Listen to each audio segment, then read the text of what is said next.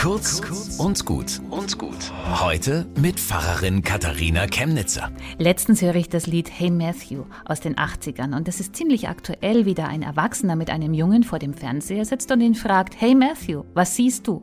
Siehst du die Gewehre, die Bomben, die brennenden Autos? Hey Matthew, wirst du für Recht kämpfen oder wirst du klein beigeben? Wirst du dich einen Dreck scheren? Wirst du geben oder wirst du nehmen? Hey Matthew, was willst du werden? Und dieser junge Matthew zählt dann auf mit seiner heiseren Kinderstimme. Ich will Soldat werden, ein Straßenkämpfer, ein Polizist, ein Schiffskapitän.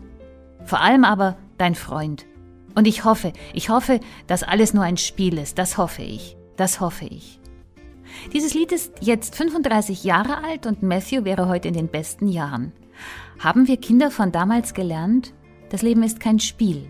Es zählt, was wir werden und wie wir sind. Und ein Freund sein.